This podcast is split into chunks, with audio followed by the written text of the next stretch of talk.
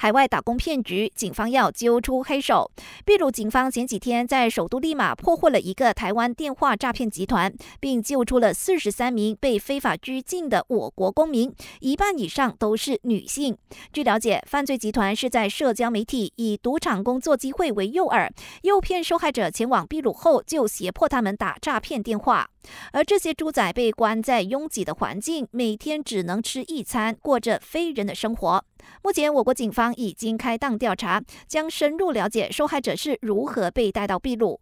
全国警察总长丹斯里拉查鲁丁誓言要揪出招募人和其他的涉案者。他也劝请国人出国打工前要深思，以免陷入打工骗局。令吉对美元汇率持续低迷，已经跌到四点七水平。首相拿督斯里安华表示，令吉贬值是受到美联储持续加息的影响，并不是我国经济政策所造成。根据国行最新的数据，令吉汇率预料会在今年尾获得改善。他说，要巩固令吉币值，其中一项措施就是去美元化。安华透露，他已经与东盟国家和中国商讨，采用地方货币进行国际贸易交易，以减少对美元的的依赖。